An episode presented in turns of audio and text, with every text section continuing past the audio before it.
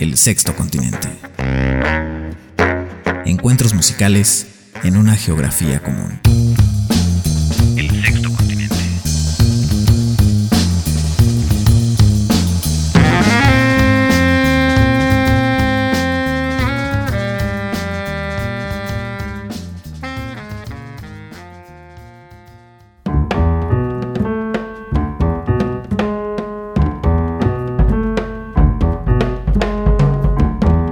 Queridos amigos, qué gusto saludarles nuevamente en este espacio El Sexto Continente que se estrena como ya lo saben cada lunes en punto de las 8 de la noche a través de Global 96.9 FM, Corporación Oaxaqueña de Radio y Televisión. Este espacio también tiene sus retransmisiones los días sábados en Oaxaqueña Radio y en Global y por supuesto que pueden escucharnos ahí, pero también el programa está disponible a partir de las 8 de la noche de cada lunes en nuestras redes sociales y a través de la página oficial www.sextocontinentejazz.blogspot.com. Yo soy Oscar Javier Martínez y esta es nuestra emisión número 2202. Estamos muy contentos de recibirles y hoy hemos decidido mostrarles un disco que hace poco más de 20 años fue editado, pero que el año pasado mereció una reedición en vinilo, un vinilo doble gracias al sello Nonesuch Records y se trata del disco titulado Largo, el disco del año 2002 del pianista y compositor norteamericano Brad Meldau. Este disco se grabó en dos sesiones del mes de abril del año 2001, pero se editó el 13 de agosto de 2002 y representó un cambio de ruta para un pianista que ya se había hecho famoso y que su sonido le había hecho destacar entre la miriada de músicos que se han dedicado al piano en el jazz y que son por supuesto miles. Y entre todos ellos, Brad Meldau se había forjado ya un nombre como un renovador del llamado arte del trío, esta formación clásica de gran piano con contrabajo y batería, y que había tenido sus enormes referentes. Por ejemplo, en el trío de Bill Evans con Scott LaFaro y Paul Motian, o en el trío de Keith Jarrett con Gary Pico y Jack de Jonet. De hecho, a Brad Meldau, que estaba en esa época cruzando entre sus 20 y sus 30 años, es decir, un pianista muy joven, ya se le comparaba con Keith Jarrett, se le llamó el nuevo Keith Jarrett y obviamente que toda comparación es odiosa, pero sin duda Brad había construido una sólida carrera que había comenzado estudiando en un instituto llamado The New School en Nueva York, una escuela privada que se fue fundada en 1919 como una escuela cuya misión era formar hombres y mujeres con educación académica de excelencia, pero también con una libertad intelectual muy interesante, pensadores progresivos, vamos a llamarlos así. Así que en la formación de Brad Meldau siempre hubo esta libertad de no solamente especializarse en la música, él se enamoró de la música clásica y después del jazz, sino también de mirar en torno a su contexto y de no ser un músico cerrado, fue un músico que se enamoró también del rock e incluso en su momento del hip hop, pero en los años 90, que fue cuando él consolida su posición como un pianista de primera línea, grabó una serie de discos que tituló El arte del trío junto a el contrabajista Larry Grenadier y el baterista Jorge Rossi, cinco discos llamados El arte del trío, que lo cimentaron como un gran continuador de la tradición del jazz, pero también logró en esos discos meter música que a él le interesaba de la música clásica, del rock y del pop. Cinco discos después y colaboraciones con un montón de gente, pues eh, el paso que iba a dar Brad Meldau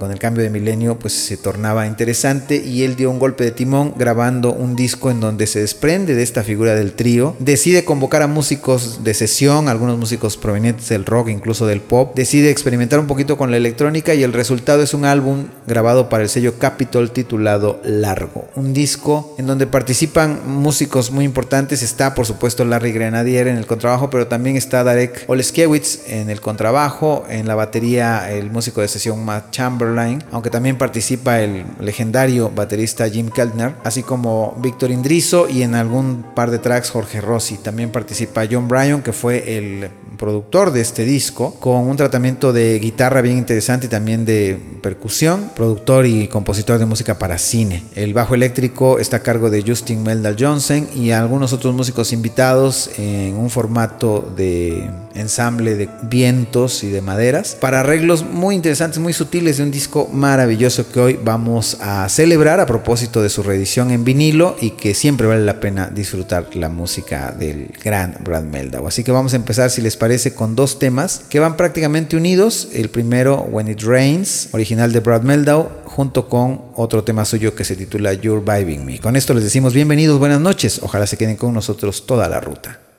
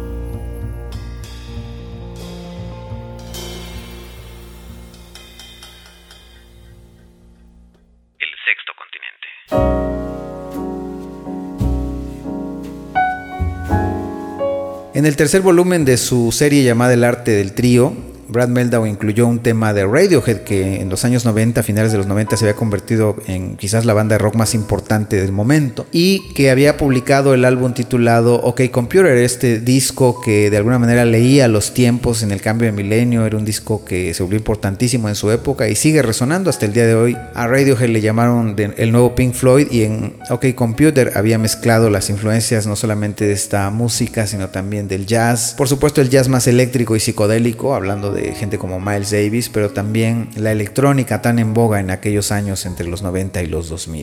Entonces en ese disco Brad Meldau incluyó en formato de trío de jazz el tema Exit Music for a Film, que fue extraordinaria la, la, versión, incluso se usó en una película y llamó la atención de críticos y de público. En el disco largo que es, representa este cambio de timón, Brad Meldau da un salto más y presenta el tema Paranoid Android, que también está incluido en el disco OK Computer de Radiohead, y la lectura es muy interesante, ya que está experimentando con sonidos de una electrónica bastante rara, un piano preparado y sonidos que se abren paso ahí en este disco que hoy estamos disfrutando. Así que vamos a ir directamente con este tema, la versión de Brad Meldau, a este ya ahora clásico de Radiohead titulado Paranoid Android.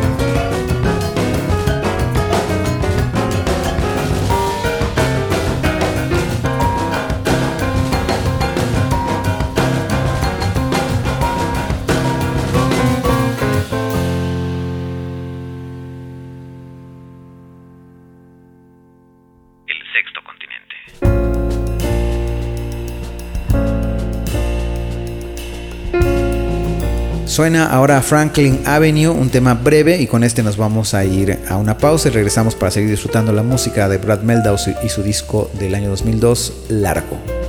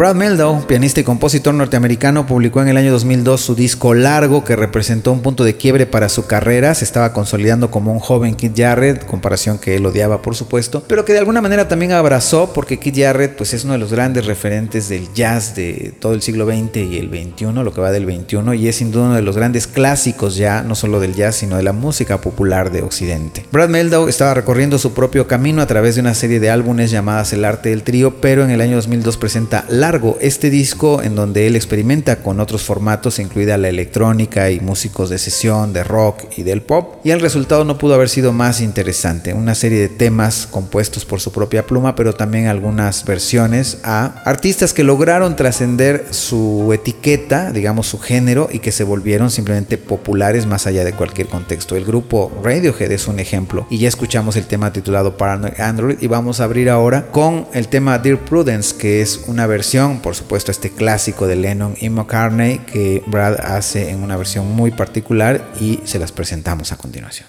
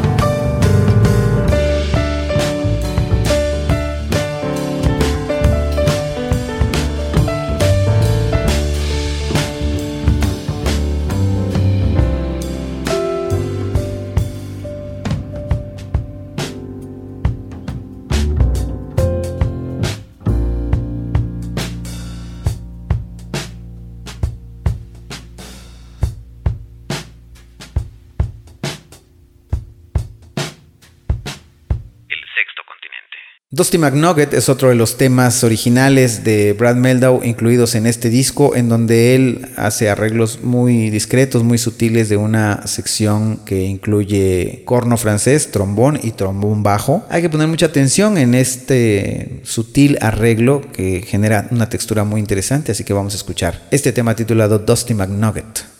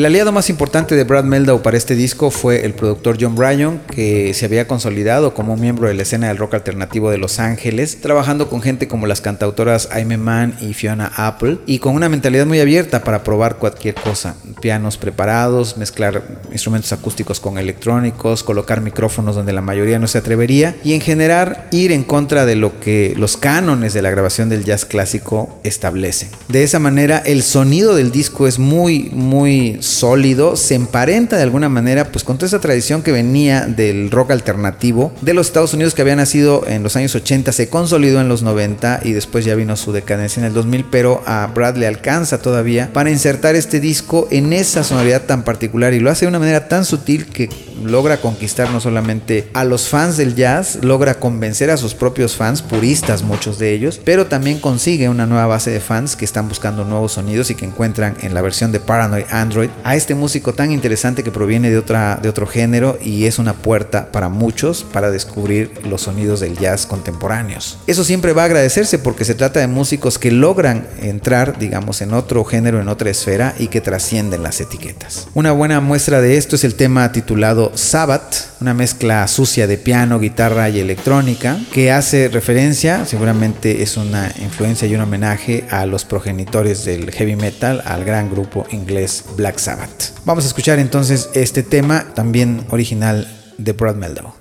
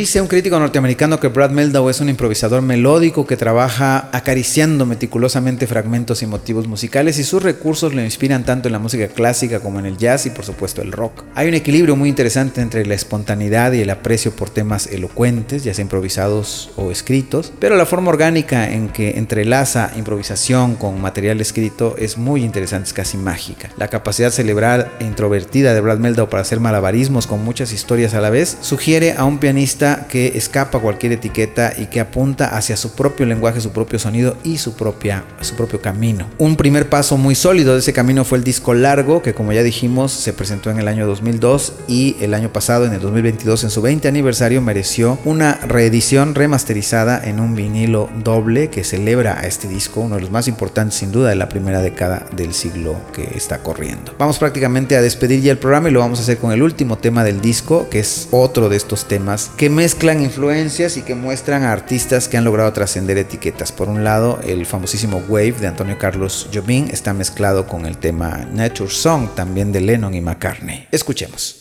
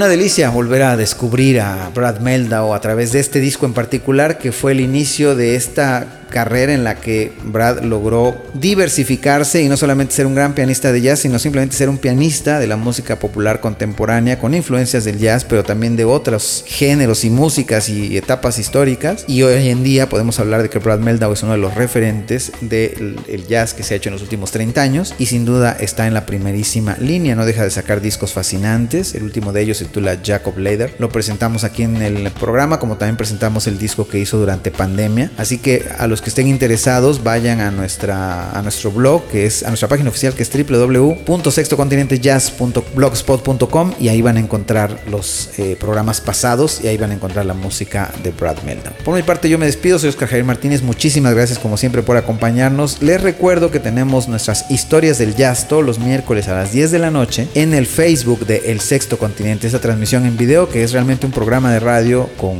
cámara abierta, en donde contamos historias y hacemos comunidad en torno a esta música. Así que los esperamos. Un abrazo para todos y hasta la próxima.